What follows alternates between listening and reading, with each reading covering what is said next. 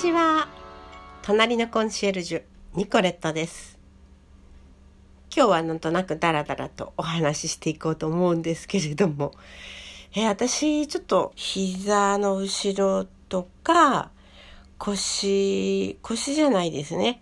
あの臀部の左側が全体痛いって言いましたっけ？でずっとねあの整形外科に前通っていたんですけれども右肩が痛くてねそれが去年の12月ぐらいに治りましてでずっと行ってなかったんですけど6月ぐらいにある時気が付いたら左側の肩っていうよりもあの腕なんですけどね上の方がねちょっと痛いんですよね。もちろん上には上がります。で後ろにも行くんですがある程度耳の後ろまで腕を持っていくとその上腕部が痛いんですね。で気が付くのが早かったから今回は。いや、ちょっと行った方がいいぞっていうんで整形外科に行ってみました。もちろん私、サトシキリンパケアというケアのね、インストラクターでもあるんですけれども。で、セルフケア自分でやるんですけどね。そうすると、ある程度はね、良くなるんですよ。サトシキリンパケアというのは、人間の体というのは全部空でできてますから全部っていうかあの口と胸とお腹は空でできていますからこの空がですね普段はねあのペットボトルをギュッと潰すでしょ？そうするとこうポコンって戻りませんよね潰しちゃうと。それと同じような状態になってる人が多いんですよ現代人はね。で空が潰れちゃってるわけです。それでねその空をあの口の口腔から胸腔腹腔とだんだん広げていくわけですね。で自分でねあのいろいろとその口腔とか腹腔胸腔を広げる、えセルフケアっていうのはできるんですけどなかなかねこれがね自分でってできないんですよね。まあそれであの整形外科に行ったら右側の腕から肩にかけて痛かったのが、まあ、1年ぐらいかかって治りましたので今回もまた行ってみましたね。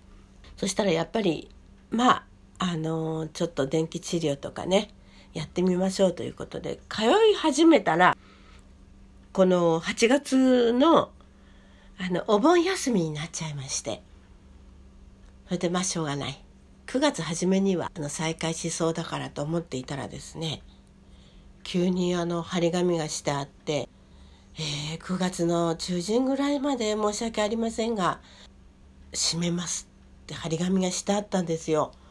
ああどうしちゃったのかしらなんて思っていたんですね。で9月21日からいよいよ始まりますがしばらくの間午前中だけですって書いてあったんですね。まあそれでちょっと21日には行けなかったんですけれども先週の金曜日だったかな。あ違いますね。今週です。月曜日に行ってみたんですよね。それで左の肩プラスその臀部から左足の太ももの裏側にかけて痛みが走るようになりました。って言いましたら、まあ、レントゲンで調べてみましょうって言ってレントゲン撮影したんですね。今まで腰のレントゲンとか撮ったことありますか？って言われて、いや、ないですって言ったんですよね。そしたらね、あ、よかったですね。新しいこと発見しましたよって言うんですよ。え？って。でもよかったですねってどういうことだろうと思ったんですけれども、あのー、ね、レントゲン写真を見せてくれました。そしたら背骨ってまあ健康な人だったら後ろから写すと背骨がこうまっすぐなんですけども。あでもあんまりまっすぐな人っていませんよね。私もこういろんなあのクライアントさんの背中を触ると。大体左側にちょっと曲がってる人が多いんですね。で私もね背骨がちょっと左に曲がってるんですよ。それで健康な背骨はちょっと見てくださいと。あの、こういうふうに背骨と背骨の間がこう、ちゃんと綺麗にね、空いているでしょって。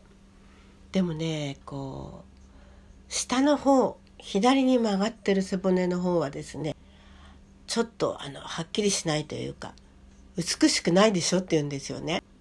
でそれはどういうことかというと背骨と背骨の間に隙間がなくなっちゃってるんですね。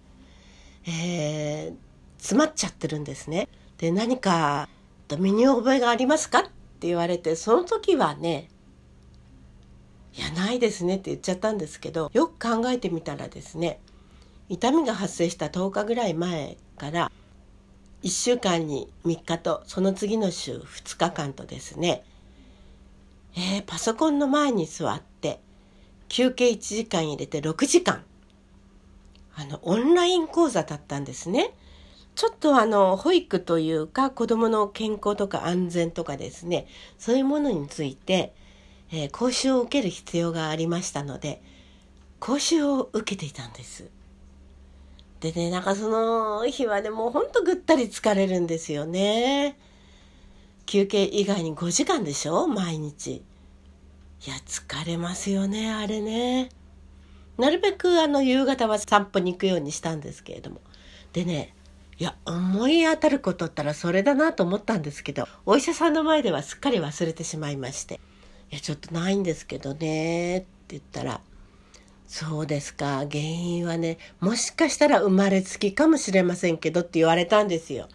ええー、って今までこんな風に痛くなることなかったですか？って言われまして、まあちょっとあの、太ももの左側の一点に針に刺されるようなキューンという痛みが1分ぐらい続いたことはありますって言ったんですね。そしたら、ああ、そうですかって。まあこういうふうにね、あの背骨と背骨の間が狭くなっていますので、まあ、ひどい人によるとあのヘルニアが原因で脊柱管狭窄症っていうんですか？そんな風になったりするんですけどまだそのような病名はつかないですけどって言われましたけれどもねまあ今だったらあのこの狭くなった背骨を機械で伸ばすことによって治る可能性がありますって言われたんですよ。早い人ならあっという間に治ります。まあもし長ければ1年ぐらいかかるかもしれませんって。まあ 30kg から負荷をかけていきますって言うんですね。それでまずやってもらいました。そうしたらね、あれ結構苦しいですよね。あの首の下というか鎖骨の辺りがこうギューッと圧迫されてですね私も本当に肩こりが増すような気がしました。ですからね今日はまたどうしようかと悩んでるんですけれどもね。うん。まあとにかくちょっとしばらく続けてみてくださいって言われました。で薬も処方されて、まあ、痛み止めと強いお薬なので胃の薬ですね。胃潰瘍を防ぐお薬と。でこれで効いたらあの早く治るかもしれませんと言われました。それでね、えー、病院にね張り紙がしてあったんですけれども実は医師一人なんですね。でその方あの勉強のためと思いまして新型コロナのボランティアでボランティア活動に参加しておりました。そして不覚にも新型コロナに感染してしまいましたっておっしゃるんですね。医療従事者だからワクチンは接種していたんじゃないかと思うんですけれどもね。で入院の準備をしてる時に容体が急変しましてで運ばれましてそして自分が出身の大学病院に運ばれて命を取り留めました。大変苦しい思いをしました。皆様にご迷惑をおかけしました。今、リハビリ期間ですので、午前中のみの診療としばらくさせていただきますということでした。怖いですね。皆さん注意しましょう。